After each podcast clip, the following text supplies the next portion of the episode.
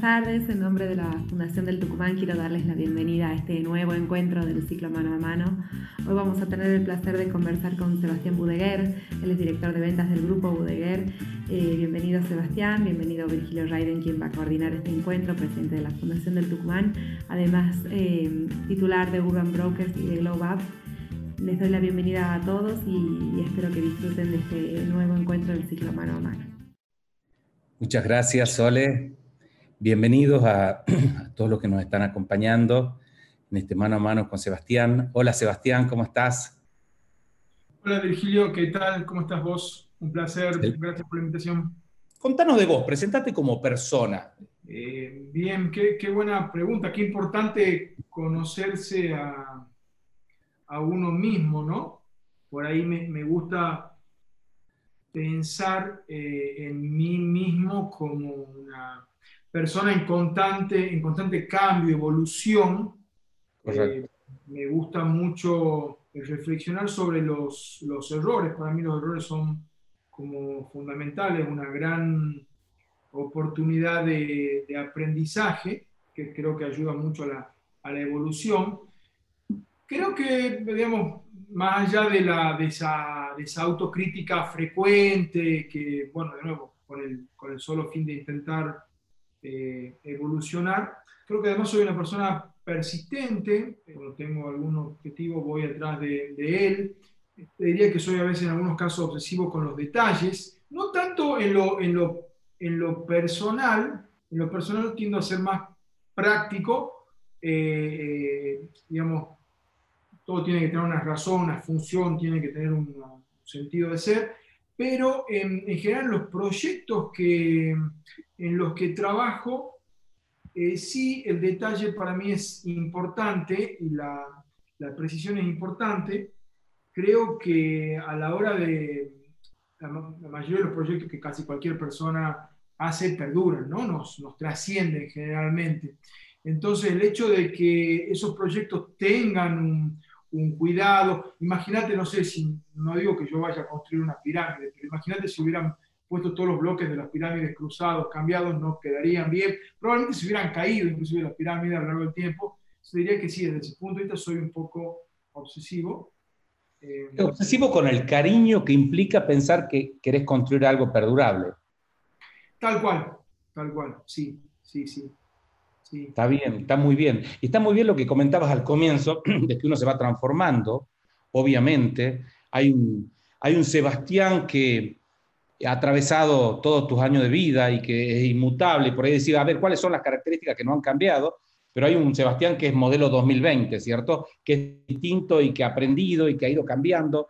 ¿Qué, qué, qué podés plantear de los dos? De aquel Sebastián inalterable y de aquel que es particular de este año de todos los aprendizajes de toda la vida, pero que se cristalizan. Diría que desde siempre, eh, bueno, la curiosidad, la búsqueda del, del por qué, el, dar un paso más allá, el hacer la siguiente eh, pregunta, a veces cuestionar todo, inclusive hasta el punto de, poner nerviosa a la persona con la que estoy conversando.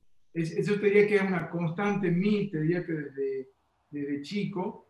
Este año particularmente, eh, yendo a tu pregunta, este año, bueno, obviamente un año de mucha reflexión, de mucho cuestionamiento de por qué hacía las cosas como hacía, qué voy a hacer después, cómo lo voy a hacer diferente. Bueno, muchas preguntas y tengo muchas respuestas para eso también. Eh, pero sí, un año de mucha introspección, de mucha autoevaluación. No sé dónde has hecho la primaria y la secundaria. Primaria, eh, Colegio Federico Elguera, Kinder, eh, secundaria en el Colegio Jim y universidad, Universidad Nacional de Turno. ¿Y qué, has estudiado en la, en la UNT? Economía, licenciatura en Economía. ¿Por qué? Porque, bueno, eh, otra de las cosas, volviendo a tu primera pregunta, ¿cómo soy? En realidad me gustan las cosas complicadas. diría que hasta me gustan las personas complicadas, desafiantes, que te cuesta entenderlas. Bueno, las personas, los negocios, los desafíos complicados. Y en ese momento, cuando salí del colegio me gustaban mucho los sistemas complicados, interrelacionados. Eh, en algún momento pensé en estudiar medicina, pero literalmente veo un poco de sangre y un mal, eh, eh, no soporto. Claramente entonces la medicina la descarté. Y bueno, la economía, nada, me pareció súper apasionante, la interconexión entre todos los diferentes sistemas y variables que juegan en la, en la economía. Tiene, ojo, tiene mucho también de personas, ¿no? Uno se imagina economía y se imagina un montón de matemáticas, seguro que hay un montón de matemáticas, pero en realidad todo lo que hace esa matemática es simplemente intentar explicar o replicar en fórmula matemática las conductas de las personas. Entonces tiene mucho también de ciencia social, de, entender incentivos, conductas, motivaciones, ese tipo de cosas. Eso, bueno, y después hiciste un MBA. Después hice un MBA. Terminé de, estudiar. Fui, fui, el más joven, el, más chico de mi clase. Normalmente los MBA se hacen después de algunos años de, experiencia laboral. Eh, en mi caso sabía que si empezaba a trabajar, bueno, siempre supe que, iba a trabajar con, mi familia, con mi padre, con mi hermano, mi hermana, mi madre. Eh, me encanta me encantaba y eso era lo que quería. Y sabía que si empezaba, eh, responsabilidades y después no poder decir, sí, ¿sabes qué? Me voy dos años y vuelvo. Entonces nada, tenía que terminar la universidad. Y bueno, y eso hice. Eh, como digo, era el más joven de mi clase. Eh, lo hiciste en Rochester, ¿cierto? En Nueva York. en Rochester, efectivamente, sí, Universidad de Rochester. Simon School of Business. ¿Y qué te dejó eso? me imagino, un MBA impresionante, sin duda. Eh, una experiencia muy interesante, eh, personas de todo el mundo, conocí gente de todo el mundo, una experiencia importante desde lo académico, pero desde lo personal también, vivir solo, bueno, lejos. y después hiciste varios cursos en Harvard, en distintas instituciones, ¿no? te gusta estudiar? me gusta estudiar en esto de que te decía también al principio, ¿no? de tratar de, evolucionar, de aprender, de entender. A ver, en, términos generales... La curiosidad, te decías también, ¿no? La curiosidad. Sí, eh, eh, me, definiría como generalista, no como eh, una persona... Profundizo en un tema hasta que, hasta que sé lo suficiente para darme cuenta que no sé. En ese punto ya me siento conforme porque ya sé que no sé y ahí paso al siguiente tema. Pero sabes todo lo que no sabes. ¿Cómo? Lo pasas en limpio a todo lo que no sabes, ya sabes lo que no sabes y eso te da la tranquilidad. El, problema es que cuando, digamos, muchas veces uno tiene la impresión de que sabe algo, de que no, yo de esto entiendo un montón, y cuando empezás a estudiar y involucrar, ahí te das cuenta que realmente no sabes nada. Eh, entonces, bueno, eh, eh, entonces sí, trato de, te diría que todos los años prácticamente estoy tomando eh, clases de diferente índole, agronegocios, eh, economía de la conducta, negociación, bueno, sobre vitivinicultura, enología, degustación, en diferentes lugares del mundo, Estados Unidos, Francia, China, llegué a estudiar en China también. Contame datos hard, datos que nos permitan entender el volumen de la empresa, cuáles son los giros que tiene tu empresa, a qué se dedican. Bien, bueno, nuestro principal negocio es la caña de, azúcar. Eh, también, por supuesto, hacemos agricultura, ganadería, vitivinicultura, como te contaba. Eh, en cuanto a caña de azúcar, digamos, son todavía los números más importantes del grupo. Eh, somos el segundo productor de caña de azúcar de la, de la Argentina. Y el primer productor de caña de azúcar orgánica de la, de la Argentina, te diría que como ingenio azucarero, eh, si bien uno piensa en caña de azúcar como algo sencillo y una simple caña, más allá de la diversificación en otros negocios, en agricultura, ganadería, vitivinicultura, estamos también muy diversificados dentro de la, eh, de la industria azucarera. Te diría que tal vez somos el ingenio eh, con mayor cantidad de negocios en la, la provincia, ¿no? Generación de energía, eh, alcohol comestible, biocombustible, eh, azúcar, azúcar orgánica. feedlot, tenemos un feedlot importante acá en la provincia de Tucumán, con la capacidad de instantánea de 10.000 cabezas, eh, bueno, una bodega en Mendoza. Y después con la, cuando adquirieron el ingenio La Esperanza y las tierras del ingenio La Esperanza, incorporaron la línea de productos orgánicos.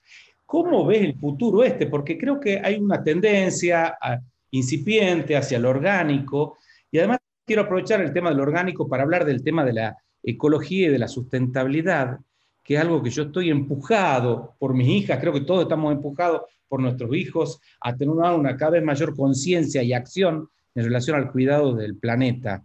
¿Están haciendo cosas ustedes sobre eso, Sebastián?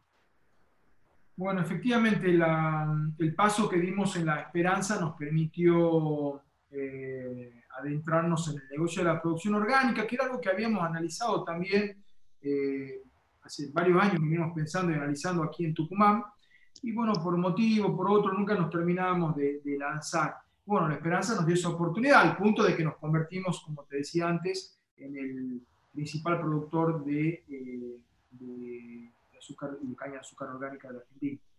Eh, Mirá, para mí es un camino también de ida. Eh, la si bien es incipiente, es un nicho, es pequeño, el consumo de azúcar orgánica crece a, dos dígitos, mientras que el consumo de azúcar convencional crece a la tasa vegetativa, tasa de, crecimiento poblacional, eh, 1,5% anual, eh, estoy hablando de consumo global, ¿no? Mientras que el consumo de azúcar eh, de nuevo orgánica a dos dígitos. uno es muy pequeño, el otro es muy grande, pero en algún momento esto pequeño se va haciendo más grande. Y lo que veo que va pasando, y ya no solamente en el azúcar en general, en particular, sino en los alimentos en general, cada vez hay más, más conciencia sobre lo que consumimos. Eh, eh, cada vez los diferentes estados regulan más lo que consumimos. Entonces, llamarle orgánico no le llamé orgánico, pero las regulaciones cada vez te van obligando a producir lo que produzcas de una manera más eh, sustentable, sin eh, tantos agroquímicos, sin trazas de ninguna otra sustancia en el alimento. Entonces, creo que en el largo plazo, en el largo plazo, de nuevo, no digo que esto vaya a pasar mañana, pero me parece que hay una convergencia entre los dos modelos, del orgánico y del convencional. Eh, el convencional cada vez va a tener más y más restricciones, eh, en donde va a tener que ir tendiendo a lo orgánico, y el orgánico cada vez va a ir desarrollándose y mejorando su tecnología y su forma de producción, eh, bueno, va, a ser tan eh, productivo como el convencional, ¿no? Muchas veces la innovación ocurre en el producto, muchas veces ocurre en el proceso, ¿cierto? Para hacerlo mejor al producto.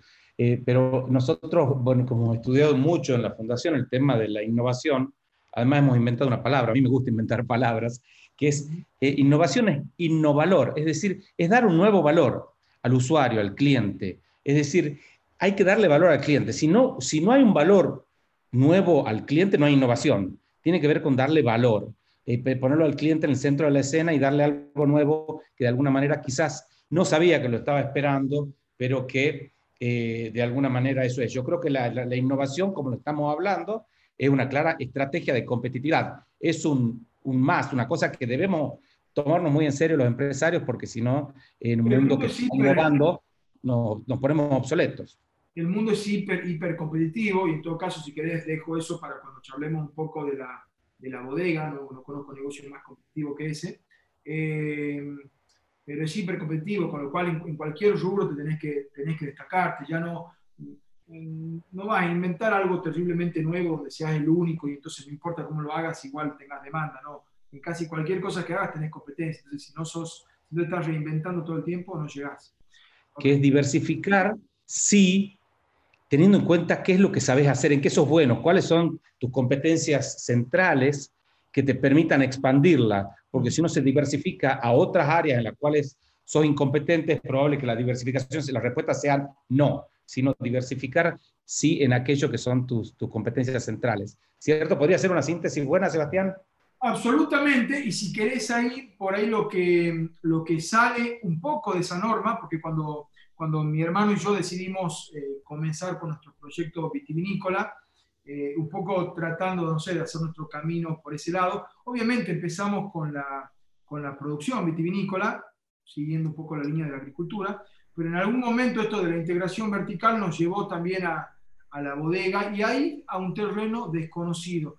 Y ahí si querés lo... Eh, eh, estamos evolucionando y aprendiendo y creciendo todos los días, pero si querés ahí lo, lo desafiante o lo apasionante de eso es justamente lo, eh, lo desconocido, lo complejo. Bueno, te podría hablar ahora de lo, de lo, bueno, de la infinidad de variables, porque estamos hablando ya de cuestiones sensoriales, ¿no? Entonces, las variables son realmente, literalmente infinitas en la elaboración del, producto, en este caso el vino. Eh, y no te cuento en la comercialización, donde la oferta es también literalmente infinita. Eh, en Argentina es infinita porque hay muchísimas bodegas, pero cuando salís al mundo, eh, te toca ir, no sé, a una feria en, cualquier lugar del mundo, te das cuenta la, que, que, en los lugares donde vos no te imaginabas hay vino y muy bueno. Entonces, el competir en ese negocio es absolutamente desafiante y en esto de, de evolucionar, de, de, de, perseverar, bueno, tiene esas cosas que hacen que, que sea atractivo. ¿Por qué ese salto al tema del, del, de, la, de las viñedos y después de, ser bodegueros? Eh, bueno, como te contaba al principio, una iniciativa de, diversificar en alguna otra producción eh, agrícola. Eh, tenemos esta inquietud con mi hermano. Mi padre tiende a apoyarnos en todas las inquietudes que tenemos. Eh, y en algún punto empezamos la búsqueda,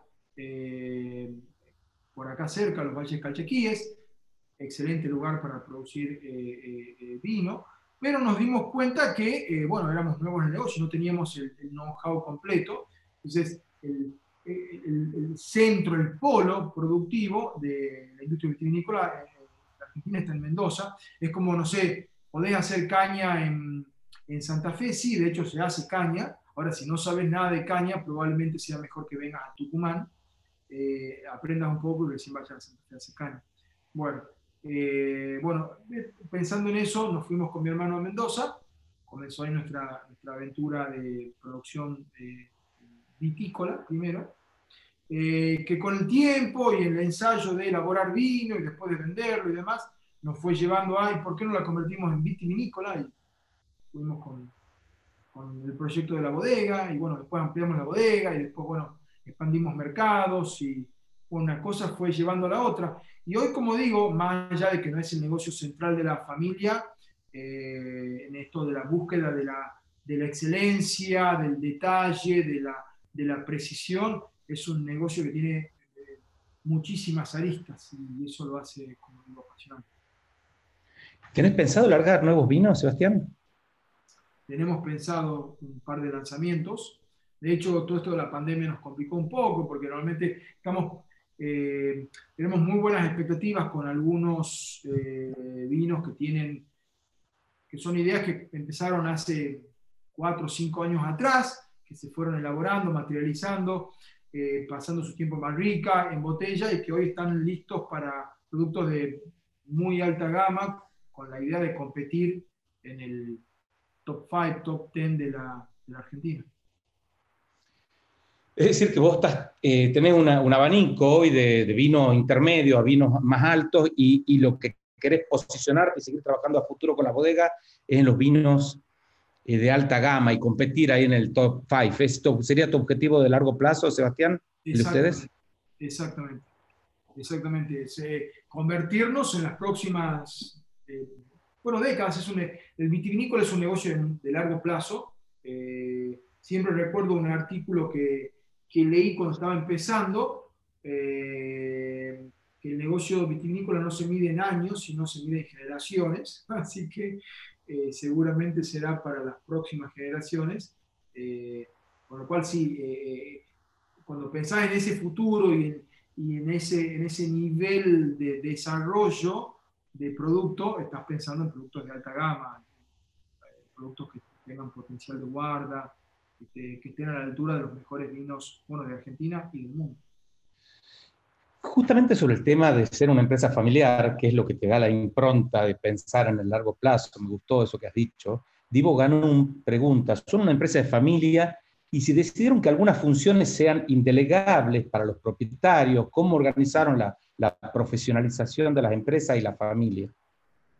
Bueno, ahí Diego tal vez está preguntando sobre tal vez la pregunta central o más importante o crítica de, todas las empresas familiares del, mundo, ¿no? que es un poco la, sucesión o la evolución o el crecimiento.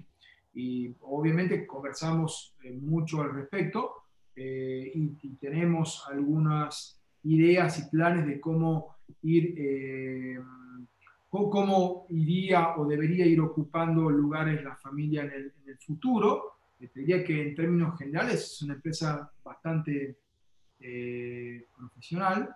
Eh, obviamente la familia tiene una participación activa hoy. Eh, pero bueno, me gusta decir que lo único permanente es el cambio y las realidades cambian y las familias cambian, las personas cambian. así que nada, es, como, es un tema central, tal vez el más importante, tal vez la principal causa de fracaso de las empresas familiares, el no resolver estos, eh, eh, cuándo dar el cambio. Pasos que no puedes darlo ni antes ni después, tenés que darlo en el momento justo, ¿no? Tenés que estar preparado para esos cambios o generacionales o, de profesionalización, eh, y tienen que ser muy bien comunicados y entendidos por toda la familia. Son, son temas de, conversación permanente. Espero que nos, que nos vaya bien y que estemos preparados para seguir recorriendo el camino a futuro. Seguro que sí. Te hago dos preguntas que tienen que ver con la parte azucarera. Eh, Manuel Soria eh, pregunta, ¿es necesario otro ingenio azucarero en Tucumán?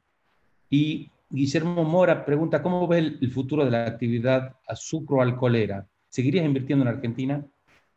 Esa es otra, tercera pregunta que ya nos lleva a la Argentina, pero nos quedemos con las dos primeras. Bien, me quedo con la, con la, con la primera. Dice, eh, ¿Qué decía la primera, perdón? La primera es si es necesario otro ingenio. Otro ingenio, perdón. A ver, yo eh, eso me, quedé pensando en la broma que te iba a hacer con esa pregunta y por eso me olvidé.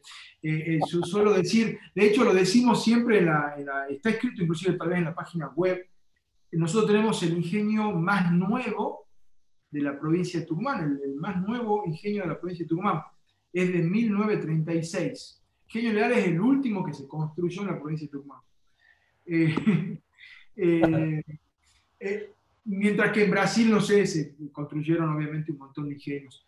Em, probablemente no haga falta otro ingenio, esos ingenios, bueno, en realidad en Tucumán desaparecieron muchos ingenios, los que quedaron se, tecnificaron, crecieron, eh, leales, prácticamente triplicó su capacidad de procesamiento y de producción anual en los últimos 10 años pero probablemente no, no otro ingenio en la provincia de Tucumán. En todo caso, hace falta que los ingenios que están eh, estén preparados para eh, competir eh, a, escala internacional y en las, mejores condiciones que hoy el mercado internacional lo exige.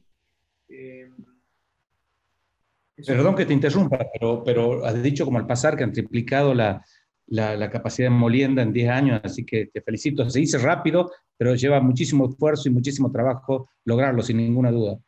Seguro, y mucha planificación en el medio. Eh, eh, bueno, hablando de cosas complejas que, que,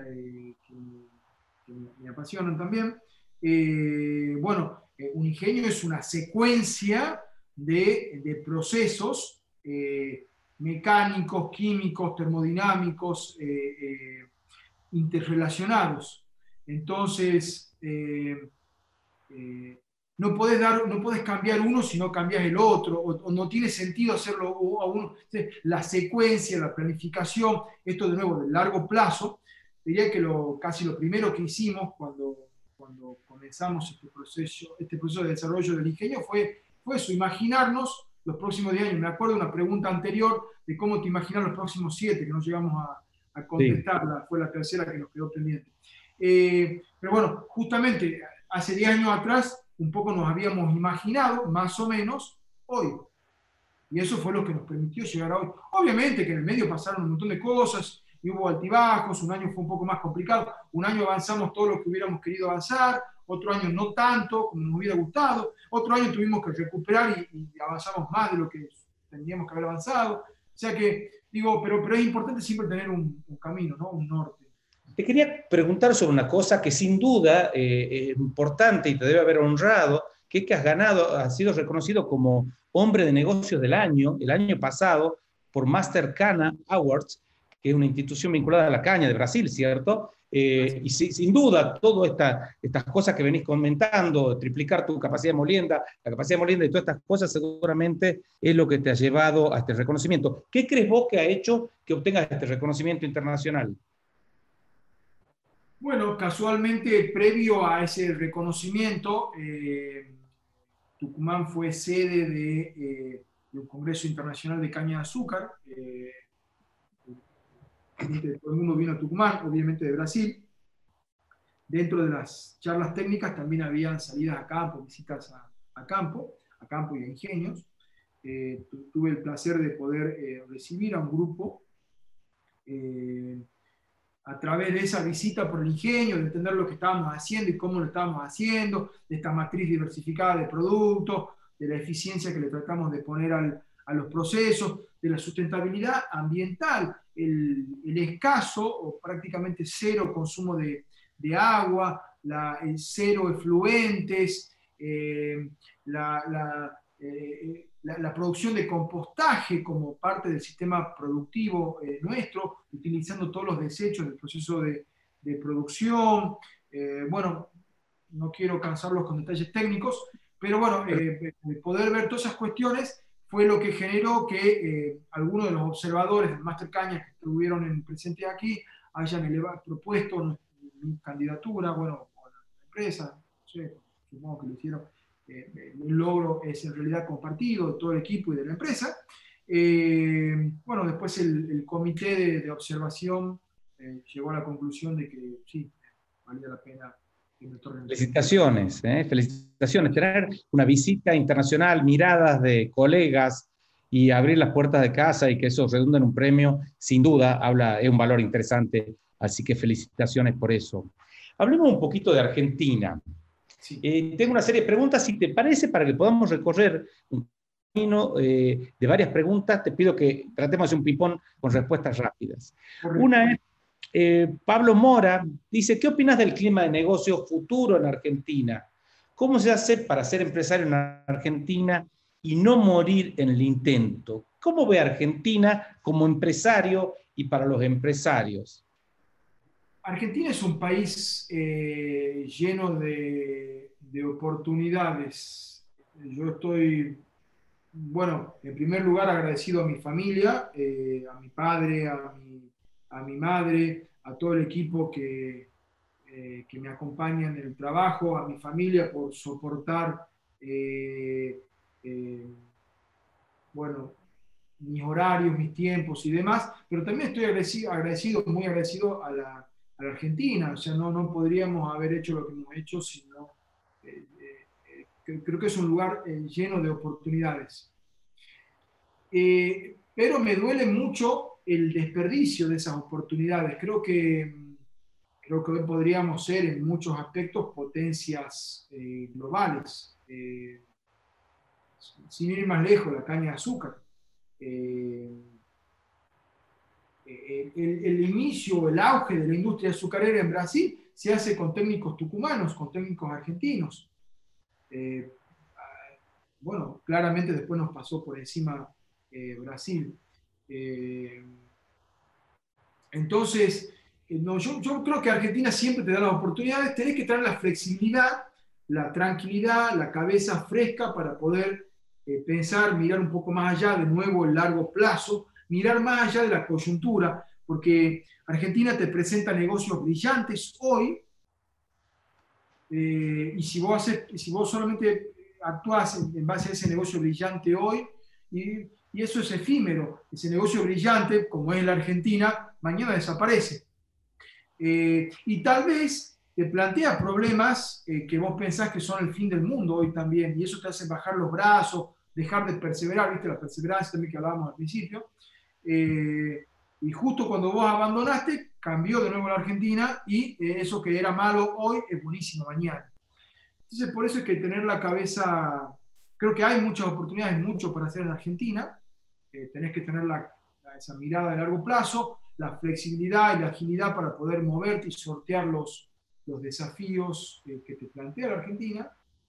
Eh, tenés que tener nervios de acero en muchos casos. Seguramente las oportunidades están, ¿cómo veo el clima de negocios? Para los argentinos creo que muy, muy bueno, seguramente nosotros seguiremos apostando al, al país, eh, pero claramente para alguien de afuera la Argentina no es para nada atractivo. Cuando no vaivenes, solamente nosotros estamos acostumbrados a eso. Y, eso sí es un problema porque obviamente el desarrollo de, de un país, de una industria, hablemos de la industria azucarera de nuevo, es absolutamente capital intensiva, necesitas de mucho capital. Y normalmente, o, de créditos, o de bancos del exterior, o de financiamiento, etc. Bueno, toda esa gente no está dispuesta a, apoyar eh, a, un proyecto en Argentina por esos motivos, esta inestabilidad sistemática, lamentablemente, y de larga data que tenemos. Ojalá algún día podamos abandonar ese, ese claro. bajo y volvamos a poder pensar en un país realmente grande. Y respecto a la inestabilidad, y en este caso haciendo referencia a la inestabilidad cambiaria con el dólar, Juan Torazo pregunta, ¿cómo afecta la política cambiaria la comercialización de vino en el extranjero? ¿Te afecta o no? Bueno, eh, sí, ese es otro desafío y afecta, no hay lugar a duda. Un año estás eh, eh, vendiendo, eh, obviamente en el exterior no, no puede estar cambiando los precios de los productos eh, todos los días. bueno, el azúcar tiene una posición en el mercado mundial, cambia todos los días, el vino no, el vino, y sobre todo un vino etiquetado, un vino a granel, ponele que sea más un commodity, pero un vino en botella con una marca que llega directo a un consumidor, tiene que tener un precio bastante estable. Entonces, ¿qué pasa con la política cambiaria argentina? Que un año está en la duda, che, ¿sigo vendiendo o no sigo vendiendo porque a este precio pierdo plata? Entonces mejor le explico al cliente que no, o, le, o, tener esa tentación de abandono, de pensar en el corto plazo y si no, quiero, quiero todo acá. Y, eh, y, al año siguiente le estás pidiendo por favor que te compre el doble y que le hace un descuento, que el mismo precio que el año pasado no te servía, este año le podés hacer un descuento sobre ese precio que el año pasado estaba pidiendo que no te servía. Entonces, bueno, los clientes afuera no tienen nada. Eh, y eso pasa con la política cambiaria en un producto que es mucho más estable como el vino. Y ahí es donde, de nuevo, es muy importante tener diversificada la, eh, la eh, tu comercialización. Claramente tenés que tener una pata en la exportación, pero tenés que tener una pata en el mercado interno. El mercado interno es mucho más pasible a cambios de precios, entonces puedes seguir estos vaivenes más fácilmente y entonces te encontrás en años donde el mercado interno subsidia a la exportación y en años donde la exportación subsidia al mercado interno. Bueno, de nuevo, el equilibrio, la planificación de largo plazo, la, te permite hacer, esa, hacer eso. Bien. Eh, Sabe que estamos atravesando una época difícil para los empresarios en general, con la pandemia y con todo eso, y hay varias preguntas en relación a eso. Eh, ¿Cómo ser empresario y no morir en el intento, básicamente? en Argentina. Eh, ¿Cuál sería, independientemente, ya no hablando de, ni de bodega ni de azúcar, sino hablando de los empresarios en general y sobre todo de los microempresarios, que son los que más eh, vulnerables vemos desde la Fundación del Tucumán? ¿Cuáles serían tus consejos para los microempresarios para ayudarlos a través de este diálogo a la perdurabilidad de sus empresas? que traten de buscar eh, proyectos, ideas o iniciativas eh, que, que, escapen a la, a la, coyuntura, que haya eh, o que tengan la agilidad suficiente para reinventarse cada seis meses. Y ojo, hay empresarios de los dos, ¿no? Hay gente que, que, no sé, hoy vende alcohol porque está de moda y mañana vende, no sé, otra cosa. Por ahí yo más me imagino los negocios, tal vez tenga una tendencia personal a, buscar algo, eh, eh, a, dar pasos en firme, eh, correr riesgos calculados, no hay forma de, de crecer sin, o, de, desarrollarse, sobre todo cuando uno se está iniciando, sin, no correr riesgos, pero que, que sean riesgos calculados, informados, medidos, que, que en el peor escenario puedas pagar las consecuencias, digamos, puedas hacerte cargo de qué pasa si todo va mal, cosa de darte la oportunidad de poder seguir eh, adelante ¿no? la próxima vez. Y a propósito de riesgos y de riesgos calculados, ¿cuántos riesgos asumiste vos para lograr este crecimiento de la empresa o asumieron ustedes para, eh, para lograr el crecimiento? ¿Y qué fracasos tuvieron en el camino?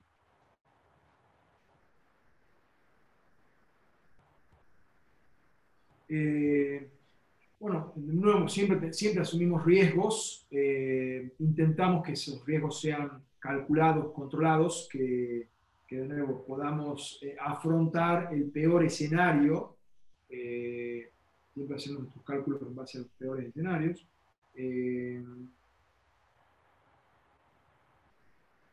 cada paso, este crecimiento vertiginoso de triplicar la producción del ingenio en, en este lapso de tiempo, te aseguro que, que, hemos, hecho, hemos dado muchos pasos grandes que nos hubieran complicado si no, si no hubieran salido bien. Eh, pero bueno, ahí de nuevo está el trabajo en equipo, la, eh, eh, la, la, planificación, bueno, el trabajo duro que te permite salir adelante. no sé si eso responde a lo del riesgo. en cuanto a los fracasos, Eh, he fracasado, o hemos fracasado, eh, muchas veces. Eh, puedo contar fracasos de, ayer, si querés.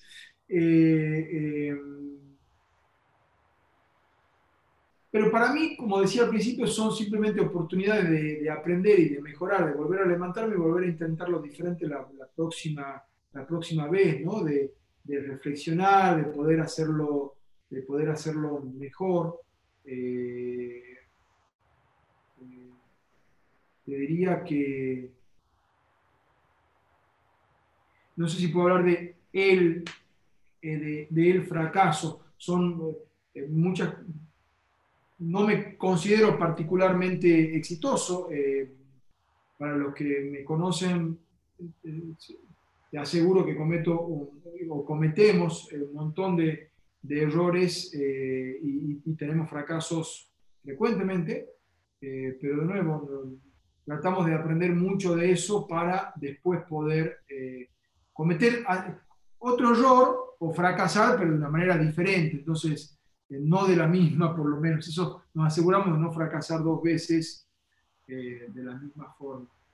Te ha sido muy valioso conocerte a vos como persona. Eh, el crecimiento que ha tenido el grupo Budeguer en estas últimas décadas es muy grande, es muy importante, y creo que escuchándote queda claro que no hubo un golpe de suerte en ese crecimiento. Uno entiende por qué han crecido como han crecido, porque a, través de esta charla hemos visto la importancia de, la capacitación para poder gestionar eh, y para poder buscar la búsqueda verdadera de, la excelencia, de perdurar, una mirada en largo plazo, eh, valores muy importantes que explican perfectamente el, éxito conseguido. Así que lo hace absolutamente muy meritorio, igual que el premio que has ganado el año pasado. Eh, yo creo que ha sido un mano a mano muy valioso, es muy importante para todos poder conocer eh, un empresario hacedor, transformador, innovador, que hace cosas eh, y que ha conquistado y, eh, ha, obtenido logros importantes como el caso tuyo y de tu familia. Así que te quiero agradecer, le quiero agradecer a todos los que nos han estado acompañando durante este tiempo y, y enriqueciendo esta charla con sus preguntas y pedirte, por favor, Sebastián, que des tu mensaje final. Muchas gracias, también para mí un placer. La verdad que ha pasado volando el tiempo. Eh, muy agradable la charla, la hiciste, Virgilio. Eh, mensaje final, a ver, eh, no, hay, no hay atajos, eso es algo también que uno se ve tentado muchas veces a lo largo de la vida, no solamente en el trabajo, en la vida, ¿no? no hay, no hay atajos. Eh, eh, al igual que muchos, alguna vez también me tenté, hablando de errores o de fracasos, me tenté y tomé algún atajo y te puedo asegurar que no, no, son, no, es recomendable. Los, parece bueno al principio, pero al final siempre hay alguna sorpresa y termina complicado. Entonces, eh, sí, acá no hay fórmulas mágicas, no es magia, como decían. Eh, es el día a día, es el pensar con cuidado, dar pasos firmes, seguros. Eh, yo de todas maneras tengo, tengo, fe, tengo fe en Tucumán, tengo fe y tengo fe en la Argentina. Creo que, creo que eh, más tarde o más temprano vamos a poder eh, terminar este círculo vicioso de, altibajos permanente para encontrar nuestra verdadera identidad, nuestra, nuestro verdadero camino y, salir adelante. Y creo que estamos cerca de, de, eso. Me parece que hemos probado ya muchas cosas y me parece que en algún momento aprenderemos que no hay nuevo atajos, soluciones mágicas y que lo único que queda es ponernos de acuerdo entre todos, eh, trabajar codo a codo eh, y, salir adelante. Trabajo en equipo, perseverancia, y, sin prometer nada que no se pueda cumplir, sin prometer soluciones mágicas. Así es, no hay atajos, no hay soluciones mágicas, pero sí hay la posibilidad de, de obtener cosas buenas haciendo las cosas bien y andando por un, por un camino trazado y pensado. Gracias, Sebastián, muchas gracias. Gracias a todos, un abrazo a todos.